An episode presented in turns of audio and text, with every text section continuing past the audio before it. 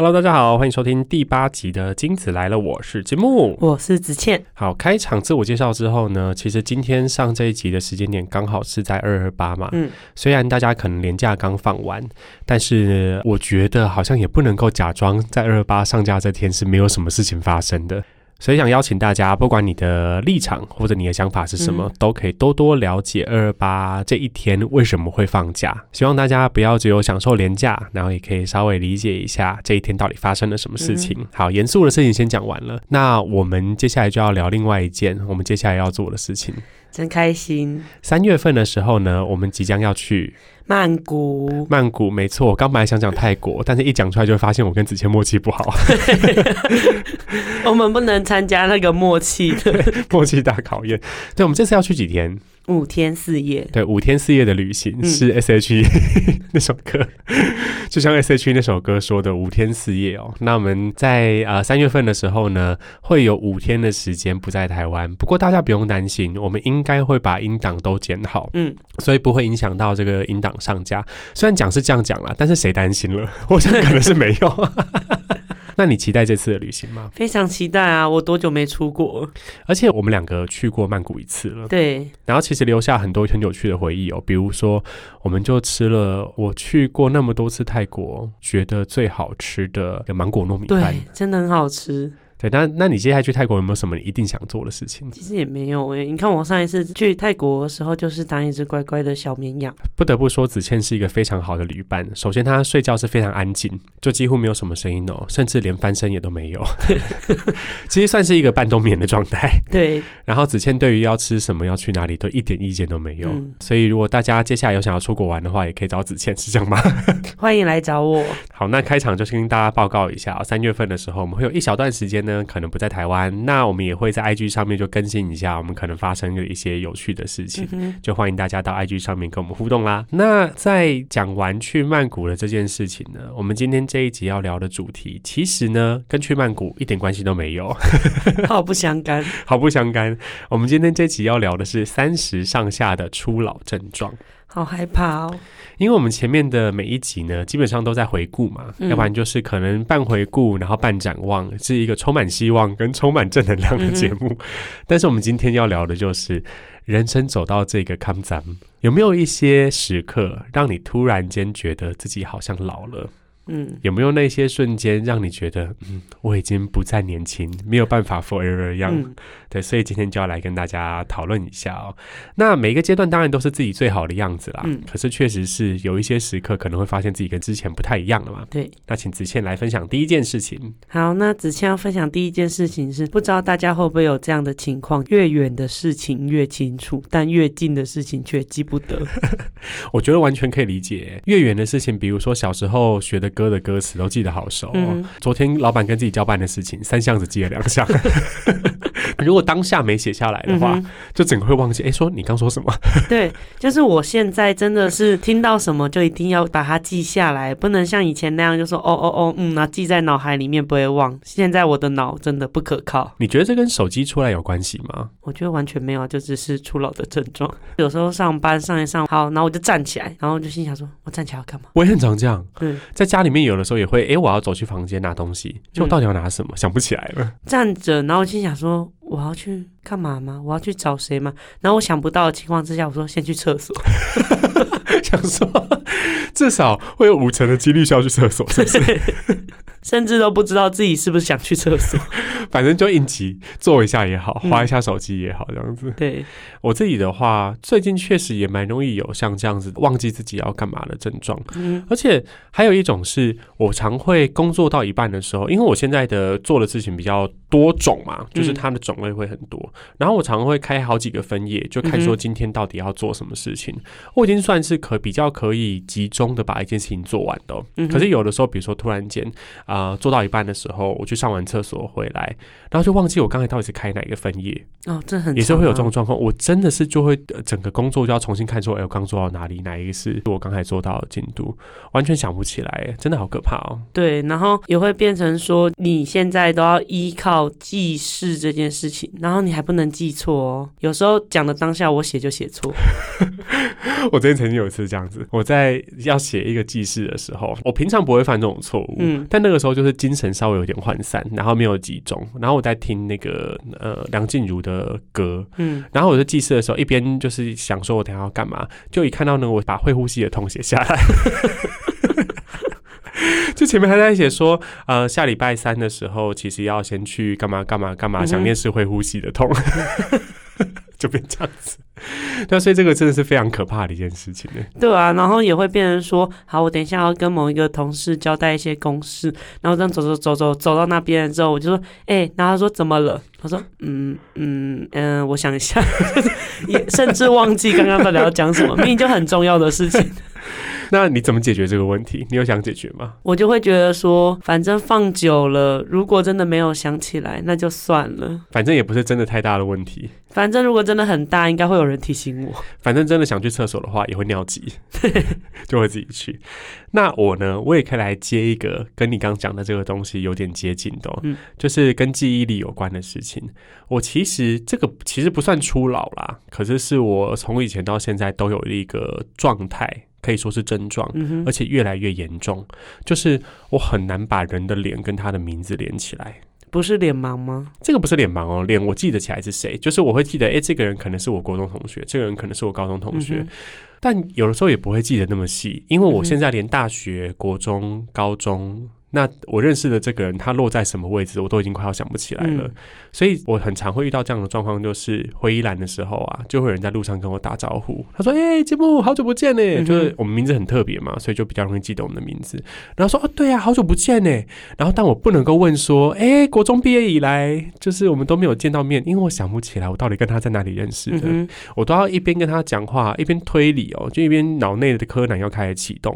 比如说，他可能讲说：“诶，上次我爸去你们家的时候啊，怎样怎样怎样，你那个时候还说了什么？”我想说：“哦，好，这个人跟我们家的人认识，嗯所以应该不纯然是学校的同学的关系。嗯，那如果他说：“诶，你有多久回没有回去看高中的老师？”我说：“高中，高中。”就要开始用这样的方法去抓到一些关键字，我才有办法慢慢的让这个对话继续下去。嗯否则我会非常像什么呢？我会非常像是那一种不是韩团他们要上下班的时候都会有那种站姐嘛，就那个站姐就会跟那个明星讲一大堆话啊，什么什么什么的，然后那明星就一脸想说你到底是谁的那种感觉。我真的是非常抱歉，可是我就是记不起来大家的脸，跟我为什么会认识你。然后对，但是我会知道我们是认识的，嗯，但这个东西我就想不起来。针对这个的话，我都是打模糊仗，就说哎、好久不见，然后就再聊一下，说最近还好吗？就是不要讲一些特定必须跟他有共同的，就是答那种你所有人都可以回答的问题。哦，那最近还好吗？有没有出去哪里玩呢？，对对对，就是一些过年的时候适合问的问题，嗯就可以用在这个时间点。可是我觉得这一招啊，不太适合用在宜兰的遇到的人呢、嗯，因为宜兰每一个人都是有备而来的啊、他们就是不知道，就是整个履历都已经讲好，整个访问都已经准备好了。对他已经完全知道说，哎，跟你这个人的关系是什么，所以他就直接这样过来。我上次有一次就是在从台北回到宜兰的首都客运上面哦，然后在排队的时候，就有一个人拍我肩膀，然后就吓一跳，我想说是啊是啊是啊是啊，嗯因为很常遇到这种事情，那我就回头看说这个人是谁，我认得这个人，然后我们以前一定是就是某一个阶段的同学这样子，他也这样啊，就跟我说，哎、节目好久不见哎，哦，好巧哦，在这里遇到，你要回宜兰哦，我就说，哦，对啊，就刚好回宜兰，他说你很久没回宜兰呢，我就说，对啊，对啊，对啊，心里想说，哎、你怎么会知道这件事情？对你怎么会知道很久没回去？你怎么会知道这件事情？然后他就开始聊啊，就讲说，哦，那你最近在干嘛？就这样瞎聊闲聊下去。更可怕的是，上首都的时候，我们可能会搭到同一班首都，嗯我心里就在想说。拜托让我有自己一个人的位置，拜托让我有自己一个人的位置。我很怕他是两个人，剩下两个人坐，嗯然后他们就坐在旁边，一个小时要这样聊下去，我一定会曝光，嗯，就是我一定会曝光说我不记得你的名字，嗯，跟我不记得我们到底是怎么认识的。所以呢，我就在上车之前呢、一边保持微笑，一边继续跟他聊，然后心里面是非常焦急，在祈祷说：“拜托给我一个人的位置。”嗯一上车看到有一个人的位置，我说：“哎、那我就先坐喽。”然后坐在那个有一个人的位置上面，然后他就说：“哦，好啊好啊，那我们下车的时候再聊。”这样，他其实人非常非常好，嗯就他人真的真的非常好。然后他就去找了一个比较后面的那个双人座，嗯一个空位这样坐下来，然后开始划手机嘛。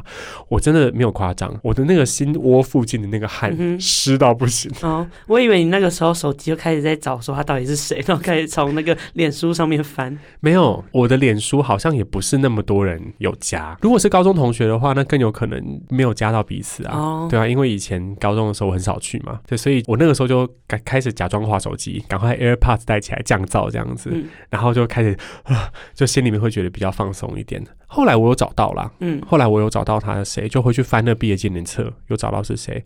可是就是他下车的时候还人很好，跟我讲说，哎、那我们就下次见喽，拜拜，很高兴有遇到你耶，然后就非常热情，然后非常阳光的样子。我心里面真的对他非常非常的亏欠。我很抱歉，我不知道怎么锻炼这个能力，现在就是越来越严重。嗯，嗯，对啊，我现在就是可能再过几年看到子倩就想说你是谁，这 样很严重哎，自己的妹妹认不出来。一定是阿兹海默症了。好，那子倩呢要分享的第二件事情，就是大家有没有觉得上了年纪之后容易腰酸背痛？这个会不会是坐太久的问题？可是以前念书也是坐很久啊，念书坐很久的时候，你不会那么腰酸背痛。可是你看哦，以前大学的时候骑机车去其他县市，你有觉得屁股痛吗？我、这个完全懂哎，完全可以体会了。但你现在做这个例子。一下，对啊，不行，我以前呢、比如说要从台北啊、正大、啊，然后骑车骑去很远很远的地方，骑去淡水啊什么的，哦，都觉得哦，那脚腿非常的轻盈哦。现在从正大骑车去板桥，好远，好累。对啊，对，大概一小时跟三十分钟的对比完全不一样。而且以前睡觉醒来的时候可以直接从床上弹起来。嗯，我现在就是被子拉开了，要先滚滚滚滚到床旁边，然后脚要先放，这样我才可以坐起来，然后再扶着边边，这样慢慢的把自己撑起来。而且一定要发出那个哎咻那种声音。你是老阿北是不是？到底怎么回事？就是起床的话，一定要这样的 SOP，你才不会闪到腰。你有闪到腰过？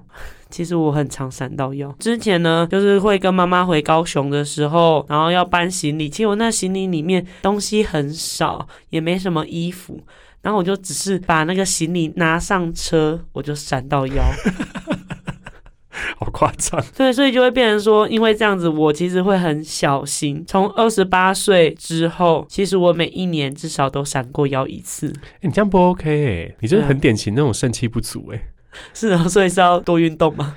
我曾经看过一个报道啊，就大家曾经讲说啊，什么过三十岁之后体力会下滑，对不对？可那个报道有厘清说，其实你的肌肉量啊，或者你身体的一些荷尔蒙啊，女性荷尔蒙那些，或者什么更年期男性荷尔蒙那些就不在此列嘛。嗯，可是你的整个身体的状况，严格来说，要说走下坡的话，其实是六十岁之后嗯才会开始走下坡。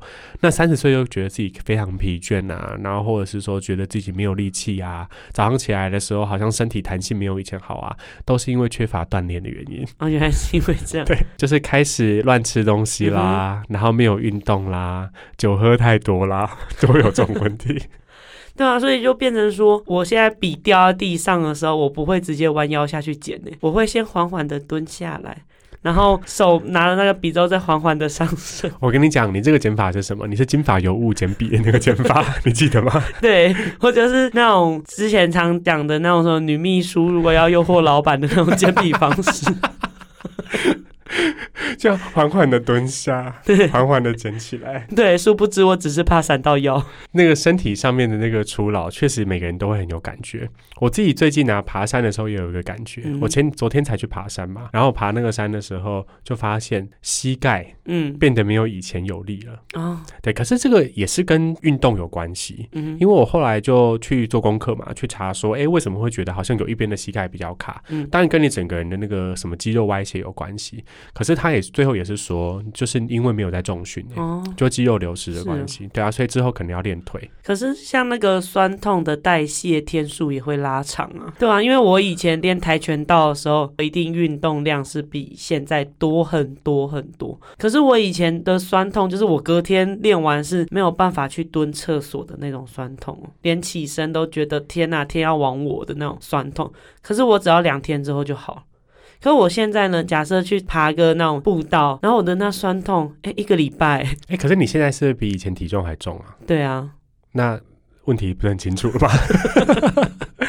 我没有要 body shaming，你要怎么样就是都 OK。地心引力的关系。但我只是提出地心引力抓得住你，就是把你紧紧的抓住。所以就回到我们之前的某一个主题啦，就是小时候胖不是胖，长大了胖才是胖，可能也是一个很大的影响。好，那接下来就金木来持续的分享哦。前面讲到的是跟腰酸背痛有关的，年纪大的时候呢，好像体力就会下降，这是一个初老的感觉。但对我来说呢，有另外一个初老就是啊。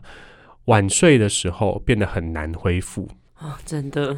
以前大学的时候啊，就像你以前有分享过嘛，你可以夜唱整天，然后还可以去上早八。嗯，我是没有那么努力啦。可是比如说，有时候前一天三四点才睡觉，隔天早上九点如果要考试的话，醒来也不会觉得非常非常的痛苦。而且以前年轻的时候没有那么依赖咖啡。哎，我现在也没有在喝咖啡，所以难怪你看起来这么累。真实展露。对啊，真实的真实的眼袋。我现在早上的话就会习惯要喝一杯咖啡，会觉得比较醒。而且因为我自己有在。这样讲起来有点羞耻。我自己平常的时候就很认真的练习唱歌嘛，对不对？然后想说啊，发声啊，干嘛？然后感受一下自己的声音。年轻的时候啊，前一天晚睡，隔天声音都不会受到什么太大的影响哦。可是现在啊，如果前一天晚睡的时候，隔天声音会变得非常的沙哑啊！真的？对啊，真的，真的，真的，真的会有差。所以我觉得这个是我目前感觉到的非常接近初老的一个状况。嗯，而且大学的时候啊，都会觉得啊，那我把时间塞满啊，就尽量排排。排排排，或者是刚出社会的时候，体力也都很好。现在中午会很想趴下来睡个午觉。哎，真的就是。以前小学啊，或者是国高中的时候，就是午睡的时候就觉得说浪费时间，但现在就会觉得赶快把饭吃完，然后赶快准备小枕头，然后趴着午睡。而且上班族团购那种放在手上那种颈枕啊，什么什么越来越多了啊。对，就是能让自己放松，眼罩啊之类这些配备都越来越多。我有个朋友说，他花了七千块买了一个棉被套组，要放在办公室里面睡觉，这么夸张。就那种薄薄的那种，你知道床垫啊，那还有棉被吧，然后可以让自己在办公室休息的好一点。那我自己还有另外一个感觉，就是也跟那个呃睡不饱这件事情有关。年轻的时候呢，可能稍微喝一点酒，然后隔天也是没有什么问题。但是年纪大了之后，我现在啊，如果比如说前一天喝了三四杯酒，其实我隔天也没有什么问题。请问这个是初老的症状吗？聊这题干嘛？是不是？但你你会有影响吗？你的酒量啊，或者是说你的那个睡眠品质会有差吗？因为我一直都很会睡。所以我到现在还没有遇到这个问题，就是我很担心啊，因为我有些同事他其实就是年纪比我稍长，所以年纪比我稍长的时候，他们竟然有失眠的问题。哦，是哦，对啊，我很害怕，因为失眠好像不是年轻人会有的，反而是越来越往中年的时候会有失眠的问题。可他们的失眠的问题是睡不着，是不是？对，那我也没有这个问题。对啊，然后喝酒的话，其实也不能这样比较，因为年轻的时候没钱，所以你也不知道相同的酒精浓度进去了之后，以前的身体跟现在知不知道？因为以前比较。薄啦，哦，对，以前比较薄啦，以前喝五趴左右就已经觉得很厉害了，对啊，现在长岛起跳这样子，对啊，就是现在会觉得说我就是要马上得到高浓度的酒精，而且我有发现呢，疫情期间，当然现在已经慢慢的要开放了嘛，而且二月二十号也要室内口罩解禁了，对这个，哎，岔岔开题题外话聊一下，这个你们公司会照做吗？嗯，上一集不是啊，真的吗？天哪！初老的症状，这个完全可以剪进去。不是，我就顺着，因为我就记得要讲这件事情。然后我想说，到底我讲过了吗？Hello，我们刚刚上一集，其实各位观众虽然隔了一个礼拜，但其实我们只隔了一个小时。真的是初老症状。可是我是很负责任的主持人，好不好？我有记得要聊这个点，所以我就把它放进来了。好，那不用聊了。你的笔记要写的再详细一点。我的笔记，我们这一集就是没有讨论，所有的笔记没有写的很详细。嗯，好，太好笑了。刚讲前面讲到哪？忘记了。初老，没人记得我们刚刚前面讲到哪？好严重 啊。我们现在就是又病又笨，就是 这整段是不是可以聊留下来？好好笑。到时候剪的时候再看看可以留到什么程度。嗯，好。其实疫情之后啊，就蛮多人就 装没事。我发现疫情之后就蛮多人喝酒喝很多诶。有这样子吗？你的同事群们是有爱喝酒的人吗没有啊。？OK，那看来你又是持续的走在健康的道路上，只是太不爱运动了。好，那子谦要分享第三件事情呢，就是是不是上了年纪了之后，你就会在意自己吃的东西到底健不健康？会吗？会啊，可是你知道，其实不是健不健康的问题，而是你吃了之后你会不舒服。比如说什么东西？我以前宵夜的时候是可以吃很多东西，哦，这个我倒是可以证明啦。尤其是我们两个小时候非常可怕。我们两个小时候是，诶我们前面有聊过吗？连白饭都可以吃的。我、没有讲到白饭。我们之前会煮了一锅白饭，然后只是加盐巴，然后搓成球，那就直接吃掉。很像萤火虫之墓，非常可怜，最后开始吃石头这样子。嗯，另外还有啊，小时候妈妈都会做那种清冰箱的大杂烩的炒饭嘛，嗯对不对？然后大杂烩的炒饭是可以煮那种四杯五杯米，就等于是八碗到十碗，那我们嗯一餐可以吃完的。嗯对，我们两个加妈妈一餐可以吃完。对嗯，所以以前我们曾经是大使怪，我们曾经是芊芊跟浩浩。对。然后因为宜兰嘛，蒜味肉羹是不是很有名？没错，之前就是爸爸生病的时候，妈妈就会请我买蒜味肉羹，然后就说那你自己煮饭把它吃掉。然后我真的不知道就是米杯跟碗的换算，然后所以我想说我平常都是三碗，所以我就直接倒三杯米进去，而且没想到还是吃完了。来了两倍这样子。对我还是吃完喽，而且我是没有感觉比较多，是后来妈妈问我说我倒几杯米，我就说三杯啊，我都吃三碗。那妈妈讲说三杯米才不是三碗，三杯是六碗饭，对，可是现在就不行这样了，现在就会觉得说淀粉吃那么多，其他会吃不下。真的。我现在就是，比如说以前很喜欢吃面包，那种嗯烘焙坊那个，尤其我喜欢吃菠萝奶酥，嗯就是外面又有甜，里面又有甜的。现在吃不了哎、欸，嗯，现在就是一方面怕胖嘛，就是觉得自己代谢可能没那么好，然后一方面是一吃进去就会胃食道逆流。哎、真的哎，我昨天吃麦当劳也胃食道逆流。天哪，你连麦当劳都不行了。对啊，所以就会变成说，以前大学的时候宵夜可以吃什么咸酥鸡，那现在呢咸水鸡。下一步呢，舒肥鸡 只能吃那种非常健康的，没有什么调味的东西了。我还有另外一个可以分享的啦，就是以前很喜欢约见面的时候要约吃到饱。哦，对，子倩以前来台北找我的时候啊，我们也蛮常会去约吃火锅的，嗯对啊，就约吃到饱。现在呢，跟同辈的人在讲说，哎、要是吃什么啊？然后他说吃火锅，那大家说啊，火锅，火锅是什么类型的火锅？他说嗯吃到饱，不行，我吃不了那么多。他已经开始慢慢的就想要吃精致的嗯，那种餐点，不可以去吃吃到饱了。对，就是现在吃到饱对我来讲，就是还是划算啦。这样想想，想说不要太谦虚，对，心里想说我的食量变小，可是仔细想想，我也是小，还是比别人大。还有一种吃到饱是子谦去吃的话，绝对可以值回票价的。嗯，就是以鱼虾蟹为主，哦，没有鱼啦，就是以虾蟹为主的那种吃到饱。只剩下去就是会完全以痛风为前提在吃哦。对我就是完全不管到底明天有没有办法行走的情况之下把它吃完。那我自己也是会觉得最近的食量也变得小非常多，嗯就慢慢的这个肠胃系统的变差，可能也是老化的症状之一吧。之后可能开始会吃 wakamoto。开始要吃肠胃好人不老，没有 夜配。接下来就换我来分享我的最后一题哦。是嘛？对不对？嗯，这初老到不行，天哪！因为我今天整个就是有点累，好，初老到不行。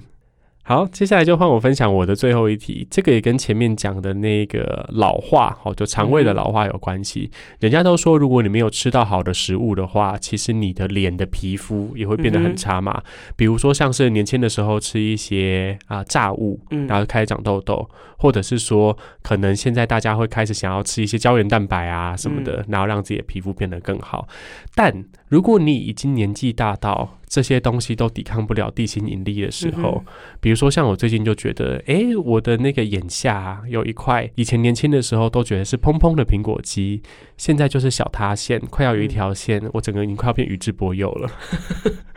然后就在开始想说，那朋友好像开始在做医美，嗯我就在研究医美。当然，我短期之内应该是没有要做啦。嗯可是就开始在研究的时候发现，哇，现在开始做医美的人越来越多嘞。嗯，对啊，当然有一些可能不是那么侵入性的，比如像水飞梭啊、嗯清洁毛孔这种，很多人在做。但是我周围朋友开始慢慢有人在打玻尿酸啊，嗯什么凤凰电波啊，然后开始就想要让自己的皮肤回春。你自己有这种需求吗？